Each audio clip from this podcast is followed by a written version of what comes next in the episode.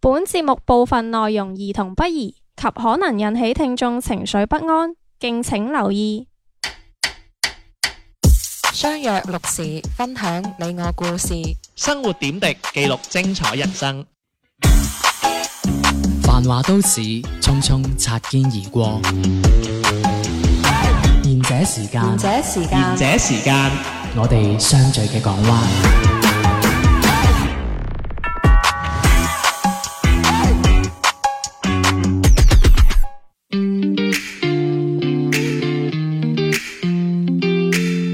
晚安呢個節目係賢者時間，細佬爹哋天天晚上好，我係小明。係啦，又係我哋兩個啦。咁啊，報翻最新嘅情況啦。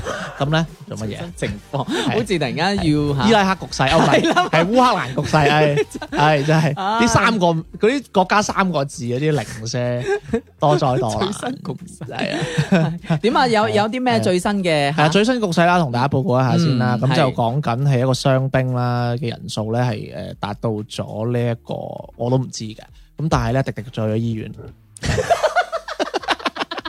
啊！我以為你唔攞佢呢單嘢講添，你真係啊！呢個真係要講下，係唔係真係費事，唔好就係唔好成日即係啲聽眾，其實唔關聽眾事，係我哋啫。嗯，因為我哋成日鬧交佢唔嚟啊嘛，或者大大牌啊， 又你咋？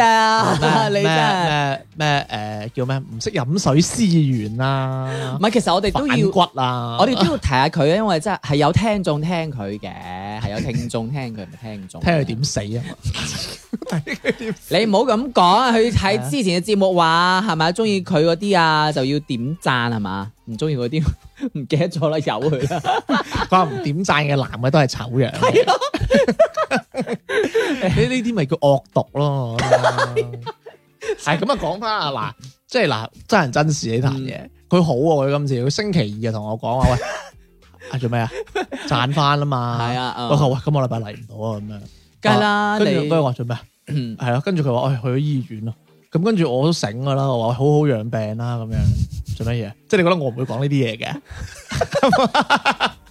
即係哎呀，好啦，你終於去醫院啦。你咁啊睇你嘅係人嘛設啦，哎呀，真係我唔講嘢啦。唔係佢係佢冇嘢嘅，佢真係冇乜冇咩大礙。你知我唔關心佢噶啦。哦，冇 跟你住哋淨係我關心我嘅啫，哎呀，好慘我， 你死你啊！唉，未啊，佢話佢送佢老公入醫院喎，唔知係咪你啦？唉，唔係屋企嗰個。 真係手掛咁嗰啲咯。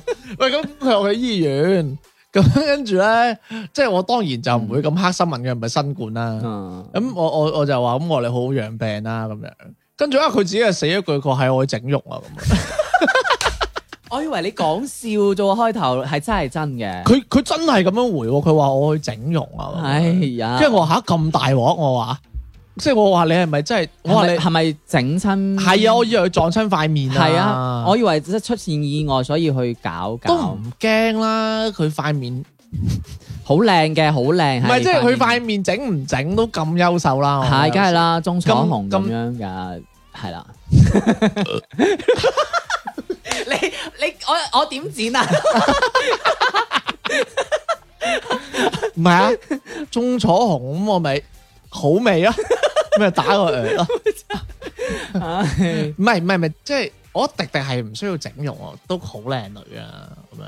我覺得佢即係搞啲咩？ 唔係佢係係因為意外要去整定還是係佢想要再靚啲嗰種整？我唔知啊，真係。佢翻嚟答話俾你知 啊！我覺得佢開玩笑 咯，係咯，佢可能佢就係因為佢老公入咗醫院。嚇你頭先同我講，不過你頭先同我講，我以為你開玩笑。我都覺得佢係老公入咗醫院 咯。你啊，真係咩包皮手術嗰啲啊？咁啊，唉，迪迪就吓祝佢好運啦。咁啊，我好似好耐冇講過新聞喎。嗯咁啊，啱講完第一單新聞啦，你又話唔講，娛娛樂新 你又聞，話唔講，明星嚟啊，迪迪姐啊，係啊，貴為幾台 台花。咪因為咧，係咪五台山先？咪因為咧，點解我喺度認為咧，佢佢去咧，因佢為近去排，因為近 誒，即係佢要整容咧嗯，即係佢係咪有啲咩意外咧？因為近排啊，胡定欣都入咗醫院啊，係咩？胡定欣入胡咗醫院定咩？胡定欣喂胡定淵啊， 胡胡定欣舐咗 covid，你唔知咩？哦，係唔係？我以為佢係其他咁原佢係嗰啲阿姐級嚟噶嘛係，係阿姐級，係係啊，迪迪姐嘛，咁點知佢係咪啫？ 係阿姐級，唔係阿姐級，係哦，阿姨級咯，咁無論點啦，嗯即係希望佢翻嚟之後有大一級啦。咁你去檢驗下 啦。咁我覺得有時你整容順便隆埋胸都唔係好過分啫。唔係，其實我覺得大家即係唔好講到整容，好似真係咩事好普通，好魚咁樣。唔語啊， 你你頭先做咩？你笑咩？你好好笑咯，唔語 咯。唔係因為老老實實啦咁個，我都想同人講我整過容啊。冇嗱人咁個個信咋雙眼皮啫嘛，咁有咩問題啫？我即係我覺得有時啲嗱，我唔係話迪迪去講，我唔中意整，或者佢真係講笑啦，講笑啦。小遠都過咗雙眼皮啊，係你咯睇唔出唔啫嘛。係，但係人有有啲人會覺得你就係整過咁樣，無論你係你有得整咩？咁佢講嘛，係咪先？你男排得爽咩？邊度爽啊， 你你冇睇過？唉，唔講啦，唉五分鐘啦咁樣。我之前睇過一個嘢咧，佢就誒話、有啲女仔就整咗容，誒、呃即係隆咗胸嘅有啲嗯人，即係佢整咗好多位啦，有啲隆咗胸嘅，咁就話哦，你隆我誒你隆完胸之後有咩好處啊咁樣，跟住咧佢就話哦，我男朋友好開心嘅呢件事咁樣，嚇真係㗎！係啊，但我哋之前節目又話啲男嘅其實唔中意啲所以啲男人虛 A 貨㗎偽咯嘛，唔中意啲 A 貨啊嘛。可能佢用落覺得開心咯，點知啫？我有啲用家嚟嘅啫嘛，咁有啲係炒家，係咪先？咁問咁 係我唔知啦。係咁講完第一單新聞啦，唉，即係講完兩次完唔到啊！講起迪迪真係沒完沒了啊！呢個人真係好啦，咁啊接下來咧，我哋都好耐冇講新聞啦，咁樣就啊接下來真係就嚟一單嚇、啊比較有趣嘅新聞啦。咁咧我近排咧睇新聞咧就睇咗一個對於我哋好息息相關嘅新聞啊。咁佢就係話咧係六十款嘅肉丸啊，係基因測試入邊咧，原來佢營養成分咧就唔係嗰啲肉丸嘅喎。嗯，咁即係咩意思咧？即係例如原來牛肉丸咧，佢 check 咗個基因入邊咧，原來咧係有百分之一百係牛嘅基因嚟嘅，有七款。咁咧有十三款咧，原來入邊咧係豬肉同埋雞肉嚟嘅啫喎，嗯即係佢唔係牛肉丸嘅牛肉丸。即係冇牛肉嘅成分。係啦，咁即係咩咧？就即係揚州炒飯真係冇揚州，咁牛肉丸冇羊牛肉嘛，揚州炒飯係冇揚州，係咯，即係牛肉丸冇牛肉，咁咪就係啊揚州炒飯冇揚州咯。呢個比 喻，呢個比喻用翻前面嗰兩個字啊嘛，吓。你真係揚係你 get 唔到我啲幽默啊！係啊，真係我真係 get 唔係啦到，咁啊仲有咧就好好有趣嘅就係咧，同埋咧魚蛋咧，原來咧全部都係魚喎，嗯但牛肉就全部唔係牛肉喎，咁好簡單啦，牛肉貴啊嘛。嗯，咁咁最有趣就係龍蝦丸啦，原來龍蝦丸入邊咧係檢測唔到有龍蝦嘅。係全部檢測唔出有甲殼類嘅動物基因，咁即係話佢連魚唔係，即係佢唔係用貝殼類嘢整嘅，係即係蟹都冇，乜蟹都 冇，係啦，即係即係龍蝦丸裏邊即係冇任何嘅係啦，誒殼類嘅嘢，係啦，咁即係就算想俾點算啊啲蟹俾你食都冇噶啦即。係諗咩蝦啊、蟹嗯啊、花甲啊，咁都係殼啊 嘛，咁即係龍蝦蝦都係有殼噶嘛，嗯咁即係咁嗰啲咩嚟噶？即係揚州嚟嘅喎，有可能係，麵粉咯，即係合成肉嚟嘅喎。你食過龍蝦丸咩？水鬼未食過，我食過嗰啲叫做誒嗯蟹蟹丸啊，蟹丸啊，係啊，即係有啲蟹肉嘅丸好啊，唔好食啊？好想食蟹棒啊嘛，唔係有啲蟹肉嗰啲丸㗎，但係有啲人又話檢測咗啲蟹棒咧嗯，都冇蟹嘅喎， 得棒， 即係話係嗰啲合成肉嚟。係啊係啊。啊係啊，咁就因為咧就誒、呃用呢一個咧，咁咧就好多網民啊，咁佢就講咗咧，佢即係佢係發散咗一啲咧，就叫做誒、呃就好似揚州炒飯咁樣，嗯，係啦，就冇揚州嘅，就一啲就叫做可能改個名可以賣貴啲嘅嘢咁樣咁啊，嗯一列一列俾大家聽啊，嗱，第一個啦 o m a s a o m a k a s e 我想個 o m a 你 s a 咧就係啊呀， 係啦 o m a k a s e 知唔知係咩嚟㗎？話想講話沙比 啊，係係呢個我查過嘅，我知我知係我知 㗎，終於就做功課咯喎，呢個叫做廚師法版，即係將係啦誒交出你的心俾廚師啊，哎呀，咁好危險啊！係啊， 唔係因為咧佢，因為咧誒呢度咧，即係誒嗰啲香港嘅即係同胞啦嗯咁樣，咁佢就統計咗咧，佢就話咧，其實我 m a r k a s e 咧就等於咧係廚師清貨尾嘅啫。咁即係咩意思咧？嗱，即係廚師發版啊嘛。嗯咁廚師發版咁啊，即係阿廚師佢點諗？我咁啊睇下主政啲咩咯。 係啦，嗯我覺得咁啊唔係，我覺得嗱呢個白哦話啲講嘅啫，但係其實理解嚟講，其實我媽卡啡，嗯誒呢個係喺日本嗰邊嚟噶嘛？啊韓國咪惡巴卡 西啊？食奧 巴，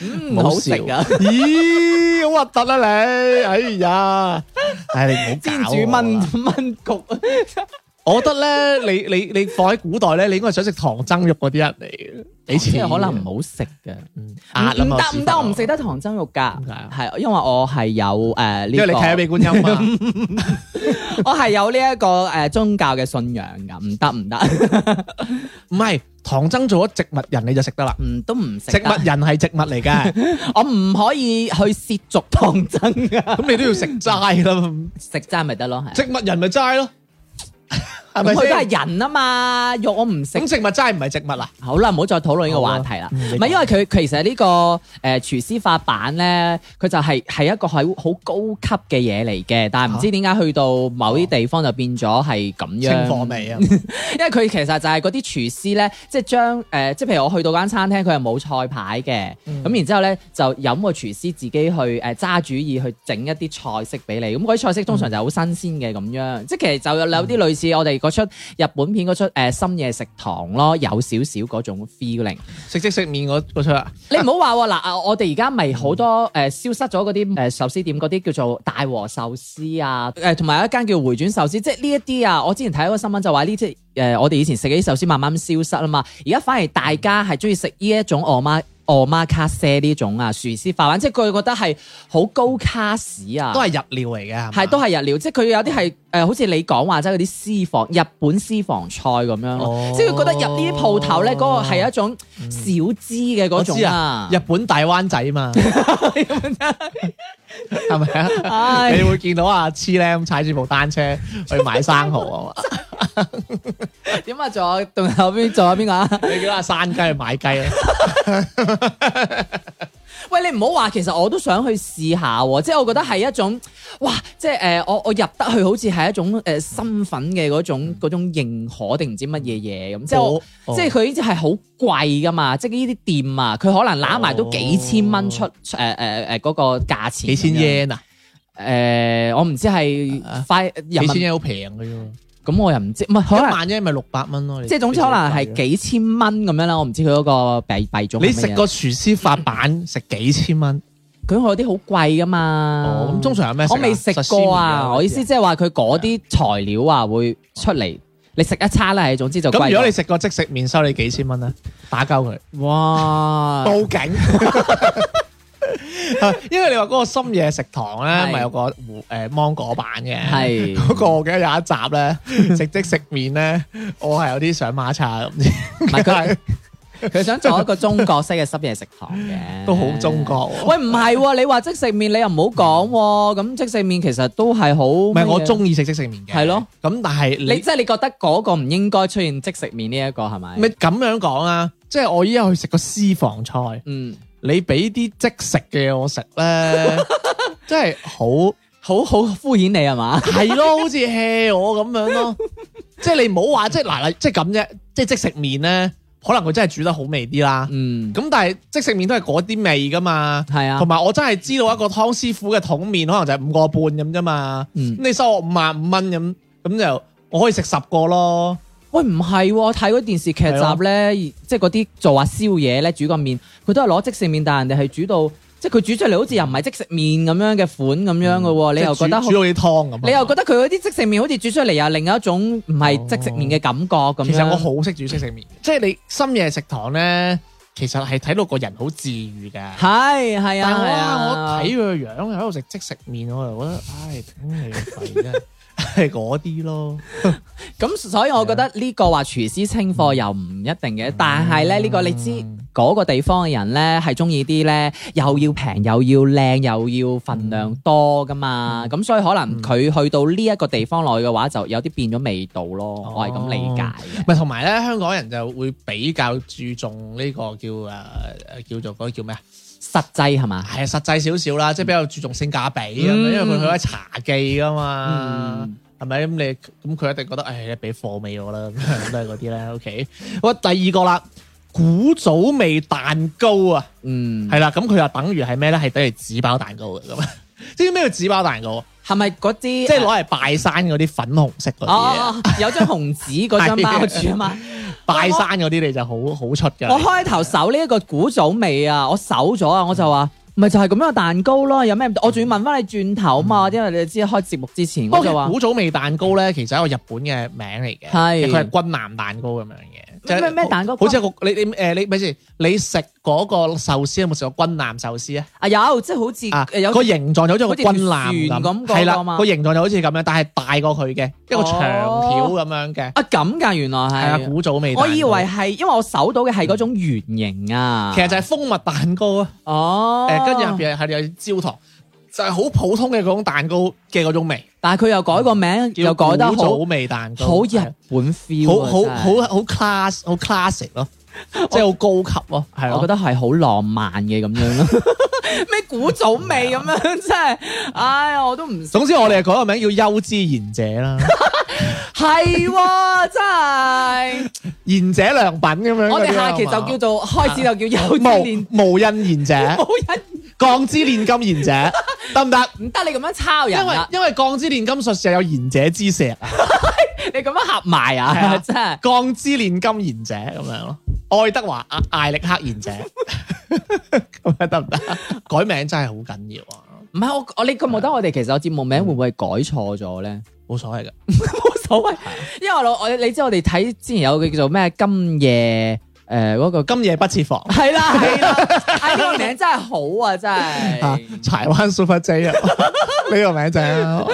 喂，咁啊嚟啦，繼續啦，第一跟住下一個就係部隊鍋嗯啊，係等於咩啊？係等於一堆現一堆唔係一堆啊， 一堆現成嘅加工食物加埋一 齊。唉，你係中意隊嘅，亂咁懟添 啦，係啦。喂，呢個點睇啊？食個部隊鍋未先？你好真似係過中意食嘅唔喎。係你食過韓國誒料理嘅部隊鍋未啊？我同你好似食過外賣，但係嗰個唔算部隊鍋，啊嗰個都唔算啊因。為嗰個太差啦，入邊啲嘢。咁唔係咁正規嘅韓國係點啊正規樣嘅？部隊鍋咧，入邊應該就一定係會有誒誒好厚切午餐肉啦，哦，啊跟住咧就誒即食麵啦，嗯跟住咩金針菇啦，反正係一啲現成，唔係除除咗金針菇同埋菜啦，其他冚唪唥都係嗰啲罐頭嘢。嗯哦咩咩波波，腸啊，仲有啲咩咩咩蟹柳啊，咁都好行嘅啫喎。咁啊咪即係咩同牛牛丸啊，即係嗰啲現成嘢啊，咁同你頭先話你話誒即食麵差唔多嘅啫喎，一樣都係好行嘅啫喎。係啊，但係嗰個就叫部隊鍋咯，同埋都賣得有有啲咩咯，咁如果深夜食堂俾個部隊鍋你食，你又會唔會有唔同睇下嘅？啊收幾錢咯，因為你話深夜食堂食食面就覺得好似好唔唔得啊嘛。咁如果嗱嗯部隊火鍋，等於都係啲即食加工嘢懟埋一齊撈埋一齊。嗱如果咁計咧，咁佢佢抵過嗰一集嗰個即食麵咯，即係起碼多啲嘢，哦，即係份量唔係品種多，嗯唔同埋係，但係最緊要睇下都係收幾 錢，即係佢收我六個半咁啊 OK，你啊想啦，部隊會佢唔係咁啊，多即係嗰年個即食麵，哦 因，為佢五個半入貨啫嘛，五個。其實我六個半 OK。五個半入貨都貴吧？我都係嗯咁講 啫，喂，但係呢一個咧，誒、我見到係好多人去食呢一個誒韓部隊國鍋 OK 㗎，得閒同你去食啊。嗯，但係我覺得唔即係我唔知有咩咁，因為其實就係食即食麵咯。佢唔係嘅，佢個湯底好正嘅，佢係攞嗰啲誒誒叫做泡菜湯湯底咁樣。死咯！我一直以為佢個湯底好似人哋某拉麵店嗰啲咁樣嘅牛骨啊即食、嗰啲係嘛即即食湯底其實啊，冇乜分別啦。即係嗰啲泡即係泡菜湯湯底其實就係攞泡菜跟住加水嘅啫嘛，可能落落啲味精我以為你頭先講嗰種係真係熬出嚟嗰啲咁。湯底梗啊，係啦。我以唔係嗰啲味精湯底。咁我我真係唔係好識煮正宗嘅韓國料理嘅，咁啊人哋可能正宗嗰啲真係攞攞咩咯，我因為真係唔知因為咯。我哋睇韓國片啊，咪有嗰啲韓國嘅火鍋嘅，嗯我覺得嗰啲好正啊！嗰啲唔知係，即係我唔知，即係你睇見好似全部都係齋啊嘛啊，但係你就見到覺得好似嗰啲高卡啲咁係嘛？你樣。有冇睇過佢哋食嗰啲人參雞鍋啊？有 啊，你係咪覺得好好食啊？我其其實唔好食㗎。嚇真係㗎，我女朋友話咧，其實入邊嗰只雞啲肉好柴㗎，嚇即係真係即係㗎，啊擺喺廣州人嘅視覺咧，只雞係唔得㗎。但係佢整得好靚喎，成隻雞係啊咁樣，跟住係又啊有啲有有誒有紅棗係啊係啊啊，嗰啲誒枸杞咁樣喎。即係廣州呢邊就飲完啲湯就算㗎咯。係啊係，但係你見啲韓國人咧就哇食只雞食得好好，啊你你哋真係唔識欣賞，你嗰個皇室先可以食到啊！真係。嗯 咁以後你係食雞啦，我同你去，我飲晒啲湯，OK？有晒。嗱，你你有數啊？跟住咧食即食麵咧，就我食晒啲麵，你食飲啲湯。你又有數啊想，你又真係啊，啊，你有個數啊，人真係係啊！啊，哈 你又真係識諗啊。咁你中意食雞啊嘛？你話我冇話唔，飲湯喎。 你我飲完你咪飲啦。咦，我唔知，我唔想同你間接性啊，嗯咁我真出係錢喎唔制到， 我我唔想聽你話真你出去企啊係，啦我唔想聽，你喺出去邊企度我飲啖先， 你你啖口水落嚟。喂，咁下一個啦，喂，野菜火鍋聽過未啊？未聽過。野菜火鍋就等於雜菜咁樣。咁同頭先野嗰菜火鍋咧，我哋呢邊冇，但係我搜咗下咧，深圳係有嘅，但係都執七七八八啦，執得。唔係台咁灣啊、香港嗰邊都誒都仲有，咁即係唔係？我都唔係好理解咩叫野菜，即係就嗯淨係係食菜，菜打邊爐。咁啊即係食齋嘅啫喎。係啦，咁都幾健康喎。哦，咁可能嗰啲菜就有啲特色咯，即係野菜咁樣咯， 野菜。係咯，杉菜啊、 道明寺啊咁樣嗰啲咯。喂，咁呢個誒係咪都好多人？即係係咪都係 hit？即係網紅嘅食品咁樣啊誒，傳聞話網紅嘅原因係可能誒食翻正嗰個誒健康啊、瘦身。唔係，即係我意思係食住嗰條 水啊，食住嗰條橋啊，即係誒、呃即係依家咪好多人都講咩低脂飲食啊啊，，嗰啲咩輕食啊，嗰啲係係咯係咯係咪？咯係咯，嗯，但係我覺得嗯，對於我哋呢啲要食啲肉嘅嚟講，真係唔得咯。係嘛？你你你食雞添啊，直頭係我飲湯啊， 我又我又食鴨嘅，係我我都食嘅，哎好雜啊，你真係 係又我好雜嘅，又真係攬喎，係啊，差唔多啦。我又未去到你萬人 酥嘅，多插頭啊。 唔係我我雙插啫。多集頭。同埋誒，最後一個啦，佢話刺身啊，即係沙司米啊，嗯，等於咩咧？生嘅肉，唔係啊，其實有熟㗎，啊有熟嘅刺身㗎。冇熟嘅先，即係嗰啲嗯啊，唔係有一種係熟嘅咩？嗰種蝦啊，即係有種蝦係佢又係生嘅蝦㗎嘛，嗯有啲係熟咗嘅蝦㗎嘛。哦咁嗰啲係咪應該嗰啲唔係叫刺身嘛？刺身應該嗰啲三文魚沙係司咪米？就係就係誒，其實沙司米呢個日文嘅意思係生肉片嘅意思咯，生肉片係即係唔止係生嘅肉，仲要將生嘅肉切片先叫沙司米。咁係咪即係嗰啲我哋即係之前嗰啲誒麻甩佬成日食嗰啲魚生魚生啊，即係嗰啲即係啊話係咯有蟲嗰生啲啊？魚片，哦哦，係啦係，係啦即係類似 sashimi 嗰種係咪？啊但係沙司米其實係指生嘅肉片就叫沙司米咯。哦，同埋咧，誒講起呢一個咧，我之前有同我朋友喺度即係傾呢啲咧，嗯佢就話佢哋佢啲朋友帶佢去順德食誒、呃、魚生咁嗯樣，跟住佢覺得好核突咯，點點樣核突啊？因為其實真係係生食㗎嘛衞嗯生啊嘛。哦係啊，話有嗰啲咩咩光吸蟲定唔知乜嘢嘢啊係我嘛？我唔知，因為因為咧，因為我細佬啊，細佬腸胃就唔係幾好嘅，嗯咁所以咧我就好抗拒食生嘢嘅。嗯，咁我唯一一次食過生嘢就覺得幾好食嘅咧，就喺誒、呃大阪黑門市場，但係好貴啦。但係、嗯但係我食咗一個誒、呃、蠔啊嗰啲啊，或者係嗰啲啊，唔係 sorry，食咗嗰個叫咩啊？嗰啲叫咩啊拖羅啊？拖羅魚紅色嗰種咧，嗯咁一食落去，哇！原來人哋嗰啲魚係一咬放落個口度係溶喎，咁犀利啊！係咯，即係個 feeling 係溶，跟住成口都係嗰啲蛋白質嘅味咯。咁你嘅意思即係話你去深圳食嗰啲唔就係深圳，日本。唔係我意思啊大！阪你話你話去誒食嗰啲生魚片啊，你話覺得好好係啊唔乾淨啊嘛，係咪？誒呢一邊咁點咧解你接受到嗰個大阪，但係你係啦。你接受唔我到？我同你講啊，因為咧嗰邊嘅拖羅咧，同埋我喺呢一邊喺即係喺黃沙食嘅拖羅咧啊，兩個嘢嚟㗎，真係係完全唔係唔同嘅係啊兩我回事我認為係兩樣嘢咯。但係我唔清楚，因為佢太貴啊，定係我真係喺日本啦個 feeling 唔同啦，我真係講唔出。但係我係麻麻生嘢，唔係因為你去大阪嗰個，你係去到嗰個誒魚市場嗰個撈上，啱啱好新鮮撈上係啊係嚟，啊所以你係新鮮食。嗯同埋咧日本人都幾癲㗎，佢佢連雞肉同馬肉都有 sashimi 食，嚇雞肉同馬肉都有係壽啊司而食，要淋淋嘅喎。唔係你以為真係一隻馬咁樣現湯俾你食？黐線好核突啊！啊！你都幾殘忍。唔係咯，咪就係話咯，哎呀，唔係真佢係佢有咯，但係誒、呃好似我記得係食雞肉嘅嗰間咧，佢好出名噶。喂，但係你話你頭先去大阪食嗰啲，咁你唔驚係食咗肚痛咩？因為都係生嘅喎，因為、誒冇哎話我嗰度就係冇肚痛啊，同埋咧我哋講海膽啊，嗯海膽咧，我聽我女朋友講，因為佢好中意食呢啲噶嘛嗯。佢話喺大阪食嗰個海膽咧，同我呢度食嘅海膽唔同，呢度啲海膽腥㗎佢話。咁嗰佢度話大阪啲呢，海膽係鮮㗎咯，但係我都係嗰句啦，我話頂你俾咁多錢，你梗係話好㗎啦。嗱，因為我真係未食過真正嘅誒嗯嗰日本嘅嗰邊嘅新鮮撈出嚟海膽，我唔知道咩叫即係腥同鮮嘅嗰個味道差喺邊我度啦。嗯鮮就好容易食出嚟嘅，我唔哦係你食下雞精就知㗎啦，嗰 係雞精味嘅就係哦，係啦，即係佢聲就唔使問啦，聲咪就係聲咯，你冇落你你蒸魚唔落即係魚薑咪得咯即係。魚即係魚攤攤凍咗嗰種嗰蒸種魚唔落薑咪腥哦咯，同埋同埋咧，仲有咧，誒誒去日本咧，仲有個好有趣嘅就係咧，我如果我下次去我一定會直接食河豚嚇，但係你唔驚毒啊？雞有泡毒咩？魚咯，但係話好好食喎，我真係好想試一試喎。但係人哋話河豚係食咗有毒㗎喎，係啊，所以咪話誒嗰邊嘅師傅係會有誒、呃有資有格牌有牌先可以去劏咯。哦。唔係，即係我假設性啦，會唔會係唔係嗰啲即係攞 A A 貨牌嘅師傅？我唔，知啊，死咗抵死 啦！你知係嘛你噶唔啦，驚啊！睇上佬話我有八十歲命啊！我八十歲之前食 O K 噶，我覺 得。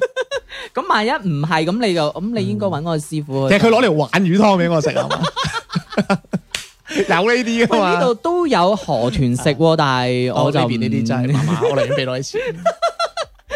喂，但係你之前又話去日本唔敢唔食生嘢誒，哎我我就係意思就係我本來唔中意食生嘢嘅，嗯但係去日本咧，即係可能有種嚟都嚟到呢種 feeling 啦。嗯，咁但係真係嗰邊真係好食喎，兼且我冇肚痛喎。但係咧，我係冇變嘅，啊即係你會認為我係腸胃變咗，其實唔係。嗯，我喺日本食嗰啲平平嘢回轉壽司咧，我都係食到肚屙嘅。我即係都係有啲炸嘅，係啦，所以我就係認為唔關日本事，係真係嗰啲嘢新鮮，因為我真係食嗰啲一百 yen 一碟嗰啲壽司，我係食完係個人唔得嘅。嗱咁你就唔啱啦，咁你喺廣州應該揾啲係一一千蚊以上嗰啲，可能就係食得出嗰啲味道我啦唔想俾你揾 錢。嗱，你都話去日本都有都係有主要炸我去嘅店啦，主要咧，我去咧，我驚你跟住，我唔會嘅，我會吊你尾啫，我食人參燉雞先揾 你。嗯呀。你食雞啦，你唔唔好好食你刺你身。燉鴨嘅時候揾我， 好啦，喂，即係呢呢個即係其實都都幾有趣啊！即係其實我覺得有時好多嘢咧，即係變咗個名咧，就可能會賣貴啲啊。嗯或者好類似我媽卡西呢啲 啦，係咪先？其實真係有可能真係俾啲俾啲貨尾你咯。唔係睇你係食邊一啲 level 嘅。咁大佬啊，你都俾成萬蚊餐，我梗係唔俾貨尾你啦。咁啊，梗係啦，係咪先？喂，咁但係你又諗下喎，即係八二年嘅立 fit 呢啲都算貨尾噶嘛，即係咁耐呢之前嘅嘢。喂唔係咁你嗰啲材料同呢啲又唔咪用所謂啊嘛貨尾係賣剩啊 嘛，咁八二年咁仲唔係賣剩？八二年嗰啲你有知都咩幾乜嘢啊？真係依家有都呃你嘅啫，我覺得應該冇 晒啦，唔知啦。問下大龍，啊你都冇，咧，買唔起 啦你，問下龍力士啊。 你識對先算啦。啊咁好啦，咁樣就聽首歌嚟講啦。 We all live with the objective of being happy. Our lives are all different, and yet the same.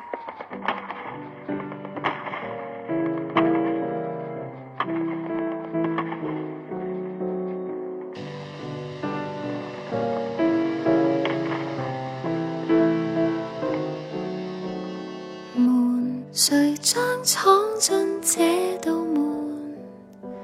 先不要去管，看看窗前花開了，一直留起僅有的空罐。這天有誰來換？我信生命美麗如這般。如果明天一切都要走，和他一起會落透天那樣的藍。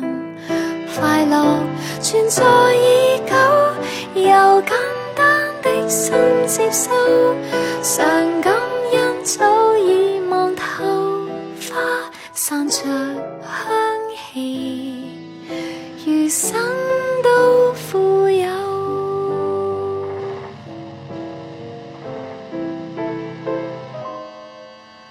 問人怎麼要皺着眉，很好奇地問，看看僅餘的多美，只是塵埃把歡欣掩蓋。至今一時無奈，我會不忘偷聽完舞曲。如果明天一切都要走，和他一起會落透天那樣的藍。快樂存在已接收，常感恩早已望透，花散着香氣，餘生都富 We 有。all live with the objective of being happy. Because we're happy, our lives are all different. And yet, it is just nature. Like everyone else, 為何突然漫天煙火聲？不要再問，也不想再聽。長夜抱緊痛哭過後，才可鎮定。明知明天一切都會走，仍不捨的眼眸，記起掛念的人。繼續回望這生，奇蹟始終不發生，常委屈卻不抖震，留下日記吻蒼生的心。Da da da da da.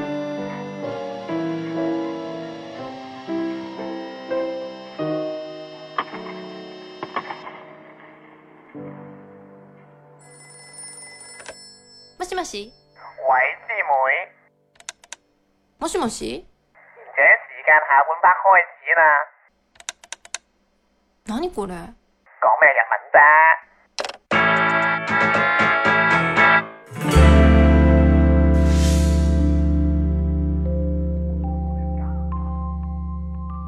嗱嗱 嗱嗱，唔准啊！你真係，我我係哦唔冇啊。哎呀，佢你佢迪迪唔係你個市場，其實你唔明嘅，其實女優呢個意思咧喺日本係叫女藝人係， ，A V 女優先叫做從業 A V 嘅女藝人。嗯，咁咁迪迪喺我哋呢度都可以稱為女優嘅，係因為佢係女女藝藝藝人 啊嘛，係係係誒虛偽個 藝啊係都要補一刀啊！你真係，係 eighties 啊嗰 啲叫，咁啊嚟啦，咁點啊？？男係啦優，講一個 A V 男優嘅，咁咧就叫清水健啊，你都知啦，係嘛？好出名，係啊，你你掟唔掟？好似係繼呢一個誒嗰個加藤英之後有一個唔出係名，兩樣嘢而家，佢佢係即係以賣相嚟講係靚仔個家庭，係咁肯定。啦。我覺得你會中意呢個男友，唔係我覺得你佢而啲家你啲 type 嚟㗎唔係佢唔係佢我啲 type 啊，真係㗎，唔係我啲你唔係 type 中意手瓜起剪嗰啲嘅咩？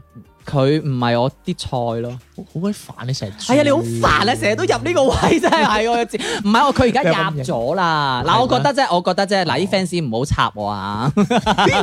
你好想俾人插㗎喎。呀，真喂，咁啊個新聞係咁樣啦，佢話最近咧日本咧有個電視台咧就訪問咗阿清水健嘅屋企啊咁樣，咁咧就首先咧就介紹咗佢咧係誒佢嘅健身習慣啦，咁佢表示咧每次 A V 咧拍攝開始之前咧兩到三個小時咧佢係會做引體上升嘅喎。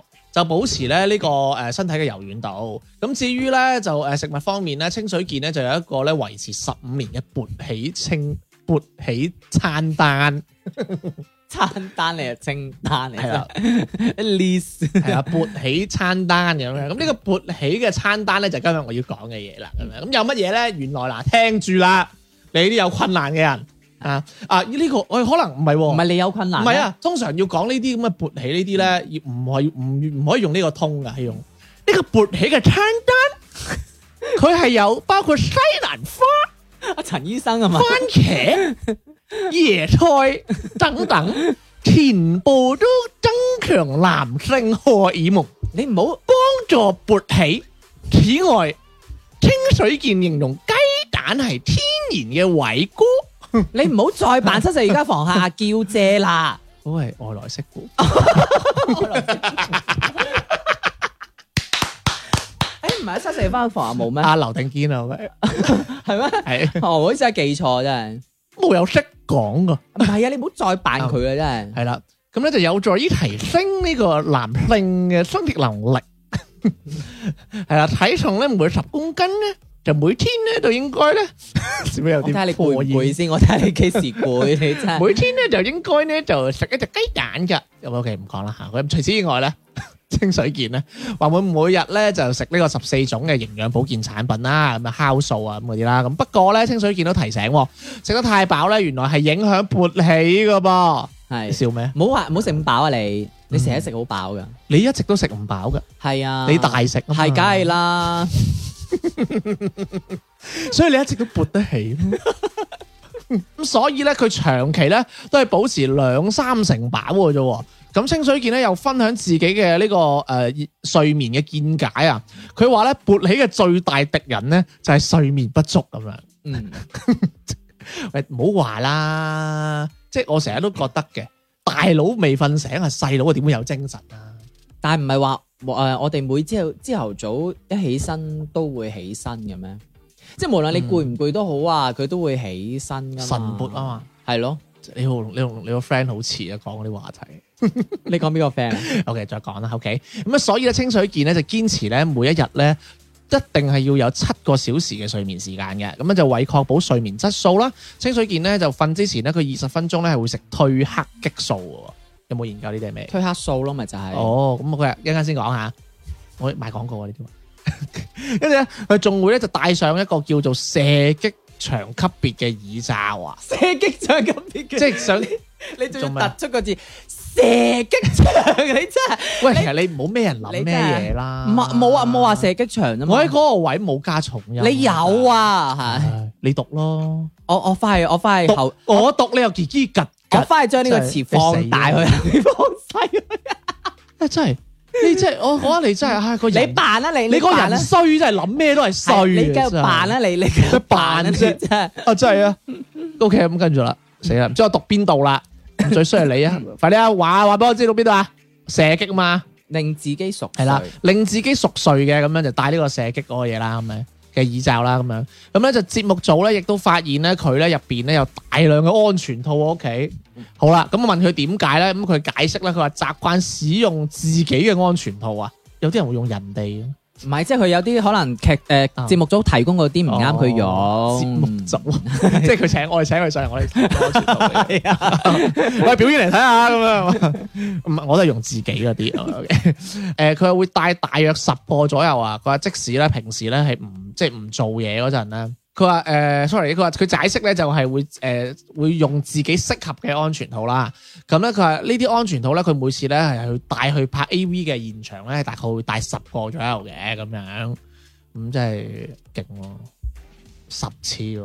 係啊，咁你由朝咁拍即到係黑最喎。咁即係最勁嘅男人都係十次啫。喂，佢呢個即係係你有咩死人馬佬，又唔好成日同人講自己一馬佬可以十次啦。大佬啊，佢呢個係當係一個工作嚟嘅喎，你十個覺得佢嫌少啦，你點知一日拍幾場戲啊？好似話拍好多我知場啊，戲即㗎係啲馬佬咪成日認自己可以十次啊。咁唔係因為佢哋唔係一個演員，佢係一個講大話嘅演員，咁佢去做演員自然就可以十次㗎啦。點關事？ 咁喂，谷住你㗎嘛？導演話。 cut 十導次演又話得：啫。導演話，喂，你嚟得未 啊？咁啦，係咪先？咁你仲唔十次以上啊？喂嚟啊嚟啊嚟啊嚟啊嚟啊咁啊！係 真係催住水你㗎嘛水滾人哋隔隔離有女演員喺度擔住啊！喂，得未啊你？離乾啊， 就係咯，得 未啫？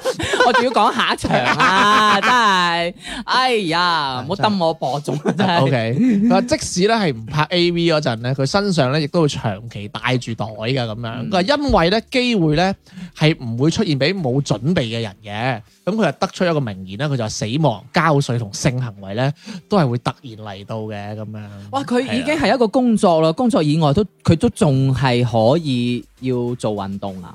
誒佢頭先話佢身上都係長期戴住啊嗯嘛，咁咪係咯，即係等於佢唔拍誒 A V 嘅時候，佢都係帶住咯。佢誒 A V 以外佢都要去做運動咁樣，哇！唔攰嘅咩吓？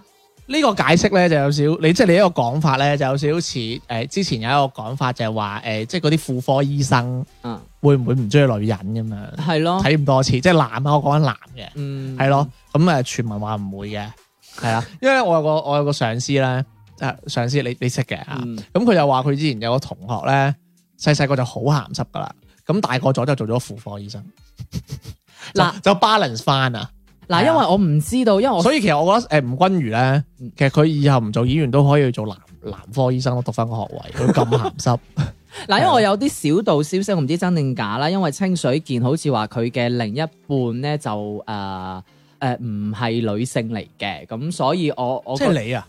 唔係啊，哦，係一個日本誒一個好出名一個綜藝搞笑嘅誒主持人嚟嘅咁樣，係啊真係㗎，我我唔知啊，我唔知真定假啦我我嚇真係堅係雙插口喎。咁所以唔係，所以我就話係咪因為佢拍得太多嗯 A.V.，、所以我頭先先問你嗰個問題啫嘛，所以就變咗佢啊，可能對女性誒、呃有誒嗰、個興趣可能就冇咗咁樣，定還是佢本身就唔係咁樣？我今晚翻去揾下相關嘅論文，係因為我我答你唔到，但係咧，你你俾我講咧，如果以我哋嘅經驗嚟認知咧，係有呢個可能嘅，嗯即係等於話你對一個人對得耐會厭咁嘅啫。嗯係咯，因為佢呢啲係等於係做工作，日日你都要面對住咁多嘅靚女啊嘛，係咪先？嗯即係我理解啦。因為我啊係咁樣之前咧睇過一啲清水健嘅佢啲訪談嘅嗯，跟住人哋問佢話誒，其實你做呢一行咧，係咪即係個個都係靚噶咁樣？咁其實咧，即係我睇完嗰個紀錄片咧，其實發現其實佢係一個好敬業嘅人嚟嘅。嗯即係咩叫敬業咧？佢話有一次咧，佢同一個誒，佢唔中意嘅嘅 type 嘅女嘅女係啊優咁咁樣啦啊。咁同埋佢即係你要明喎，即係咧你唔中意其實就勃起唔到噶嘛。嗯。咁但係佢都係要勃起到咁樣同佢做完咯。因為佢係，因為我聽講呢一啲拍 A.V. 啊嘅事前呢啲男優啦，即係唔係話單止清水嘅，係要食一啲助勃嘅嘢，即係譬如偉哥啊，要食呢啲誒唔嘢㗎。係噃，我唔係唔係唔係誒，佢咁樣嘅。如果你誒嗰下撥尾咧，其實佢佢場外咧係會有一啲專門幫你起嘅係啊係女仔我知你嘅講嗰過，個職業嘅。但係我收到係啊嘅信息就係話，亦都係有人去食偉哥呢一種啊，哦咁梗係啦，因為其藥實呢物靠藥物咁其實呢個係咁樣生理現象嚟噶嘛，係嗯因為你你長時期其實咧你睇嗰下好爽啊，其實咧即係話真係去去好做呢份嘢好咧攰，嘅其實係攰，因為你要長時間你要硬啊，你你要勃起嘛，所以佢先會講啱嗰個勃起餐單咯。同埋我見過誒睇、過清水健嘅訪問咧，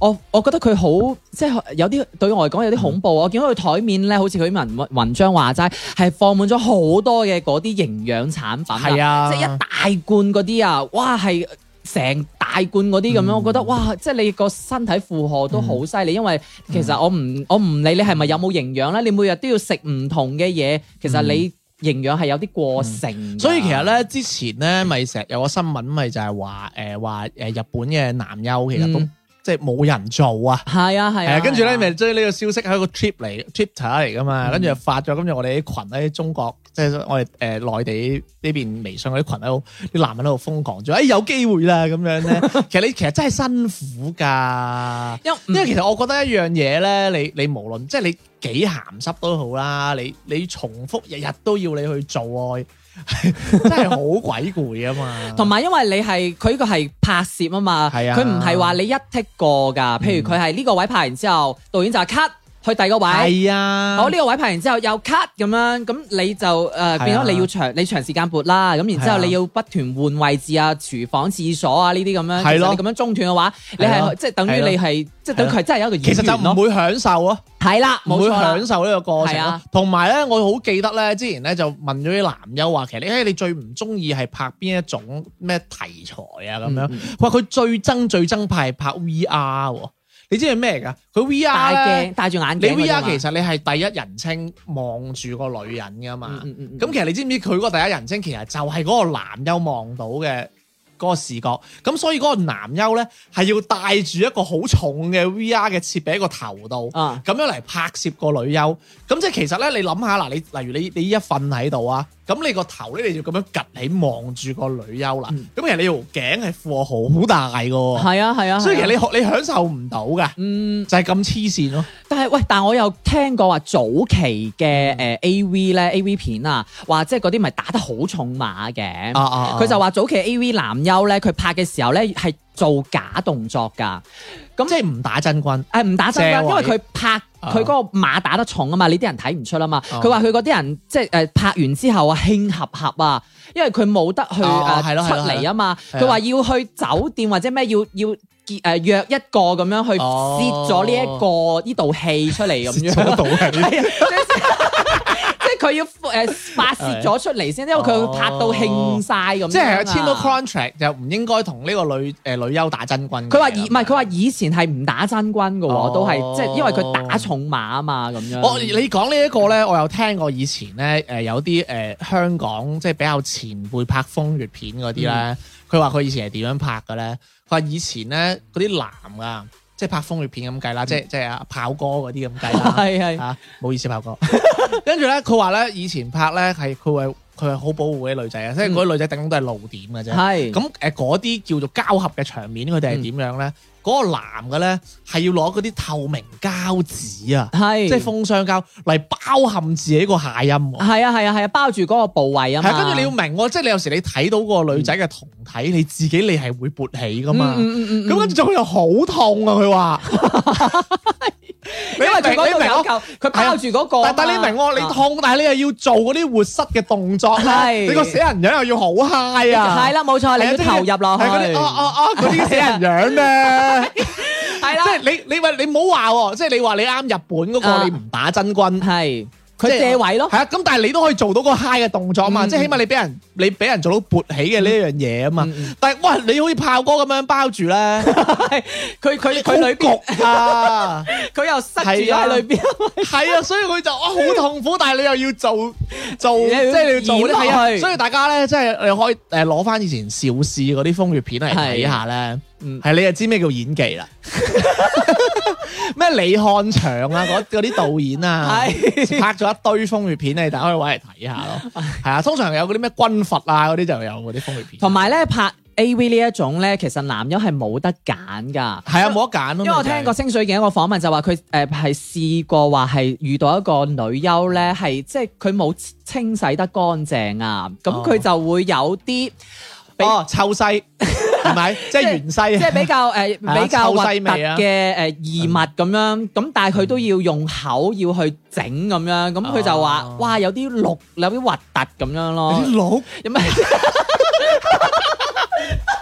我哋唔好嚇我喎，真係芫西嚟㗎。係啊係啊，佢話佢話唔係係啊，邊度綠色㗎？佢話係啊係有啲即係綠色咁樣嘅哇，眼有冇。搞所以錯咩佢事佢話佢啊佢就話好核突咁樣咯，但係所以咪話清水健敬敬業係啊哦係，同埋啊我見嗯過誒誒呢個揀男優嘅現場啊，即係嗯誒日本拍誒呢啲公司啊，佢話其實唔係你哋唔係好似我哋啲同胞話齋話，唉我哋可以去咪得咯，唔唔係係梗係咁唔簡單，係佢啦係揀過啊，佢要揀你個身材、身高同埋誒你好各方面，即係好似係 casting 咁樣嘅，啊幾隻男企晒喺度。除褲唔係啊，係直頭就係裸體㗎，然之後哦前邊就坐住幾個評判，有男有女咁樣，跟住又問你誒情況啊，跟住又點點點嗯即咁係咩情況？樣，食唔食韭菜啊？嗰啲 啊，即係問你身高啊，或者係誒你喂有自己啲即量啦，咪仲問身高？係你有啲接咩接受到接受唔到咁樣，即係佢真係有一個哦 casting 咁樣㗎。咁所以有時候我我哋咪睇嗰啲 A.V. 男人好醜樣嘅，其實我覺得佢應該係誒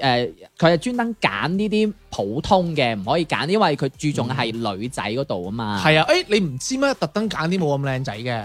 係啊。你記唔記得有個好似周杰倫嘅，叫東尼大木啊嘛？冇冇聽過呢好個，似周杰倫都有， 真㗎？得我發俾你。哎咁咪啱迪迪睇咯，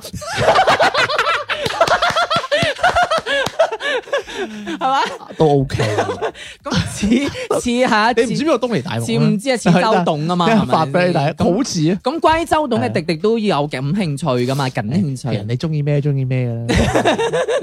喂，嗱咁啊，講翻啦，講咗咁多呢啲啦，其實因為我發現我哋都好多女聽眾嘅，嗯，佢哋都對乜男仔睇睇 A V 都有啲誒問題咁，我都講有啲下問你題，有啲咩問題啊？即係即係問你嗯男仔唔中意睇嘅，唔係喎，有嗯啲女仔係嗌埋男朋友一齊睇噶喎，唔會吧？因為其實我覺得。有啲女唔係因為我覺得係咁嘅，因為有啲 A.V. 咧係 for 男仔睇嘅，係有啲係 for 女仔睇嘅，咁有啲係 for 基嘅男仔睇嘅，有啲係啊 for les 嘅女仔睇嘅。嗯，嗯嗯嗯，咁所以以其實唔同嘅，你恩我意思咯。我明你意思啊即係我同你睇嘅就係貨貨直男睇嘅 A V。係咁所以一個女仔嚟揾一個男仔睇，唔知睇咩 A V 我就唔知 啦。係啊，係啊，係。你要你要知道咁啊嘛。 Attention！係啊，睇睇廣播體操嗰啲啊。 我唔知啦。哦，係咪睇鄭多燕啊？ 喂，唔好 話我鄭多燕都睇到慶後合㗎喎。你叻啊，你叻，我唔唔係，即係一個人足夠鹹濕咧， 你真係睇鄭多燕都 OK 啊，我覺得。喂，咁你 你真係多功能啊！嗱，你一路睇到慶合啊，一路可以做運動，係咪先？睇咁下咩運動啊，啦。嗰啲係健美操嚟噶嘛，係咪先？ 咪真係慶合合睇下係咩慶合合啦，有啲係西門慶合合嗰啲嘢。 喂，咁啊，即係仲有一個啦。喂，問問你啊，即係嗱，最尾啦，佢會話喂，其實機會係留俾有準備嘅人嘅，嗯即係點睇咧呢一個呢一句説話？即係好似啱啱清水健佢講啦，啊咩死亡交税性行為呢啲都係突如其來啦。即係我覺得無論係乜嘢，即係其實咩意思咧？即係其實佢成篇文章咧都係講我點解清水健佢除咗敬業之外，佢要 keep 住自己副靚計啊！嗯，即係例如咩做三個誒、呃小時嘅誒叫咩引體向上、啊，係係誒食呢個勃起嘅嘅嘢啊，跟住食保健品啊，充足睡眠啊。喂，呢、個係為佢自己去做 A.V. 男優嘅呢個職業而準備嘅嘢嚟噶嘛，嗯嗯，係嘛、咁其實有時睇翻我哋自身啦、喂，其實我我發現其實我哋有好多時間係未準備好㗎。係同埋咧，有時咧，我哋咧都好中意講就係、喂，誒、呢、個社會都唔俾機會我啦，誒、誒、我哋又冇機會啦，又點樣啦，即係喺度怨啊，咁樣其實誒、會唔會係其實我哋自己冇準備好咁？我覺得呢句話係有啱嘅成分嘅，嗯，因為好似。可唔可以話我哋短視呢？即係我哋成日都係想話，誒呢一呢一個機會快啲嚟，我哋快啲可以到達到咁樣，咁、從而可能我哋之前嘅基礎啊，嗱，我我即係譬如我以前誒、呃、讀書誒、呃、學學聲樂咁樣啊，即係你要打好個基礎，你唔可以一下子我就要去唱到誒男高音咁樣，你要係一一步一步打好個基礎，要不斷每一日去練，誒、去練一啲好普通嘅好普通嘅練聲啊、發聲啊、睇嘅嗰啲樂譜都係好普通，哆嚟咪發梳就係練呢啲嘢。咁你練咗好長，你先至老師會俾一首歌你去唱，然之後嗰首歌你仲要唱到可能要半年都係唱呢首歌嘅啫。咁到有一日你上台嘅時候啦，咁你先至會佢佢比 較心急人上嚟，啊新新新吉新吉心急人人上， 係真係新吉 宇宙最強，間中都會受傷，咩吉啦沙田吉啦。 係心急人我我要上，我我中意金吉。 我真係 流汗。我係 buy 呢樣嘢嘅，即係到你嗰一刻上台嘅時候，咁你先唔會唱到突然間走音啊嗯啊咁、樣呢樣嘢啊嘛，係咪先？ 係咪？或者係你突然間可能誒、呃有啲出現咩事故，或者你嗰嗯個上到去係有一個好自信嘅，唔會膽怯嘅嗰種啊嗯嘛。咁但係因為靠你前邊嘅累積累啊嘛。嗱，因為説話都有講啦，即係誒、呃台上一分鐘，台下十年功啊嘛，係咪先？即係雖然係老土啲咁嗯台下就樣，自個功 啦，係咪？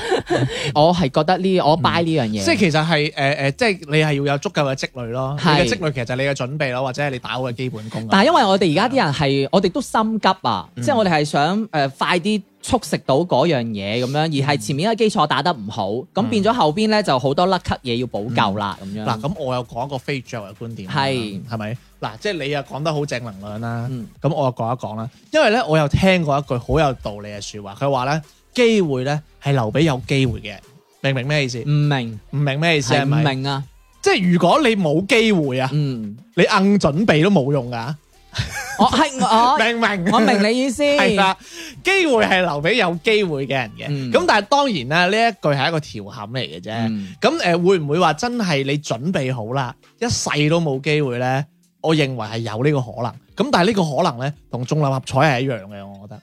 嗱，即係呢嗯我覺得人生咧，點、都會有一兩次機會嘅，啱唔啱啊？嗯。咁所以其實我認為呢個準備係必要嘅咯。嗱，我又用翻我哋以前小學掛嗰個牌啦，機會係留誒、呃、機會係留俾嗰啲百分之九十九加百分之一嘅運氣嘅人嘅。即係即係百分之九好努力， 99%係加百分之一嘅。一哦咁你個機會就等於呢啲百分之一啦嘛。咁你唔知道，嗱，我玄學啲講啦，你未到啫，條命係咪先？嗯咁你到咗嗰下，咁你又 ready 好啦，咁你咪紅咗咯，哦你咪得咗啦，係咪先？但係如果你俾我覺得嘅話，我覺得係百分之一嘅努力同百分之九十九嘅運氣，即係你有紅嗰壇嘢。 唔係因為其實我啊咁樣睇呢件事嘅，因為其實我就唔同，因為我我唔係一個唯努力論嘅人嚟嘅，嗯但我唔抗拒努力嘅。我成日都會覺得，例如誒、呃有好多事，其實太多事咯，我覺得有太多事係真係要講天分嘅，嗯即係例如踢足球，嗯例如唱歌，係例如一啲係日嘢咁樣啦，嗯或畫畫咁樣，我覺得係好講天分嘅。咁如果你冇咁嘅話，就可能你就係冇噶啦，嗯嗯，係一個咁樣咯。咁但係如果即係我覺得呢啲就係、如果你係有天分，咁你先係嗰九十九嘅努力啊。唔係咁，但係你個係啊天分唔可以講話係真係真係與生俱來嘅天分啊嘛。只不過我可能嗰樣嘢係嗯誒，譬如我誒語數英唔係天分，但係我可能文學係天分咁樣，咁你唔可以話天分就囊括晒所有嘢噶嘛。嗯所以其實係係要揾啱咯，係咯，即係我覺得呢個天分係指你要係咯揾啱，而但唔係你係唔其實你好難揾得啱噶。我明，但係唔係我意思即係話你所講嘅天分，而唔係話啊誒你有天分先可以做到呢樣嘢，只不過你要去揾呢一個你擅長嘅嘢，嗯所以就叫天分。所以啊，但係我都係覺覺得唔唔係話為努力論咯。啊，係啊，即係首先你要揀啱，跟住你先又有天分，你先可以話一個叫做努力咯。但係但但但我咁唔但係係你揀啱咗，係其實就係天分啦。但有樣嘢嘅，但有樣嘢，我覺得又唔係話好灰嘅，即係唔係話係喂有啲人即係好似我咁樣或者你啦，我都覺得自己乜都冇乜天分嘅，係咪？嗯嗯咁嗯但係我覺得首先要揾自己睇下自己中意啲咩咯。係咁你係中意咁，其實我認為好大嘅動力令到你想咪落去呢樣嘢咯。嗯咁其實我認為呢個係天分咯，即係好似我唔中意唱歌。嗯你中意唱歌，咁我覺得其實你就等於係有天分過我噶啦，唱歌嗯嗯，啱唔啱先嗯嗯，係咯，即係好似你唱《心吉人上》 啦，係 嘛，間中都會受傷啊 我嘛，哦唱風箏遇上風㗎，係啦，係即係所以誒，呃唔知大家點樣睇咧？即係其實我覺得所謂機會留俾有準備嘅人咧，呢句話咧就唔係話係單單一個叫大家努力啊點樣咯，所以我覺得要大家要好多方面去諗一諗啦。咁啊，多謝阿清水見啦，咁我哋唔使努力啦，執咗佢啦，係嘛？努力勃起咯，我哋。即係我意思，我哋節目可以唔使努力啦，係唔嘛？係，我覺得你幾有天分㗎，係係啊，即係喺做得差呢方面啊，冇冇比你更差咩做得嘅差啊，講嘢唔好啊，唔好笑啊，甩甩咳咳啊咁嗰啲咯。你認為啫？即係你認咗你啦一直都睇我唔順眼嘅，我知 嘅，但係 你你係 boss 啊嘛，所以我哋就唔同黨派啊嘛，係。係誒啊唔同黨派一齊可以一齊做 show 咁好嘅咩？哎呀，咁同一個台冇辦法㗎。你係咪跟阿博爺㗎？我係跟樂小 姐，你啊係跟阿唔係，係我跟阿思君 嘅，我係 J two 出嚟嘅。 咁就係咁啊，同一個台冇辦法啦，真係。咁啊，多謝清水見啦，多謝樂小姐啦。 好嘛咁好啦，咁樣就吓，如果想同阿樂小姐傾下偈嘅話，就歡迎添加公眾號啦，賢者時間與節目啦。如果想同 D D 傾下偈，就 K K 右下角聯繫我們聽眾投稿，大家青蛙嘅原文所所同我傾偈嗰度。咁今日嘅節目時間就到呢度咯噃，拜拜拜。拜。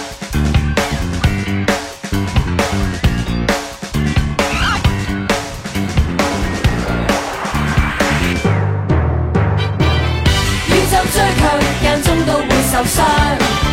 有錯先嘅正常，任何電腦亦會失常。工作冷場，過幾天再開張。常敗仗也別惆悵，順勢放假休養，多做間中機機故障。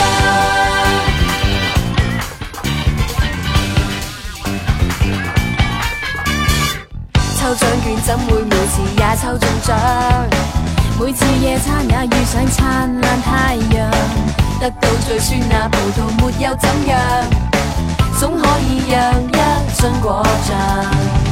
為何運氣定要跟住你？快樂和幸福怎會有保養？凡事盡過力，自覺舒暢。就算是有時候結果不理想。宇宙最強，間中都會受傷。有錯先嘅正常，任何電腦亦會失常。工作冷場，過幾天再開張。常敗仗也別惆悵，順勢放假休養，多作間中機機故障。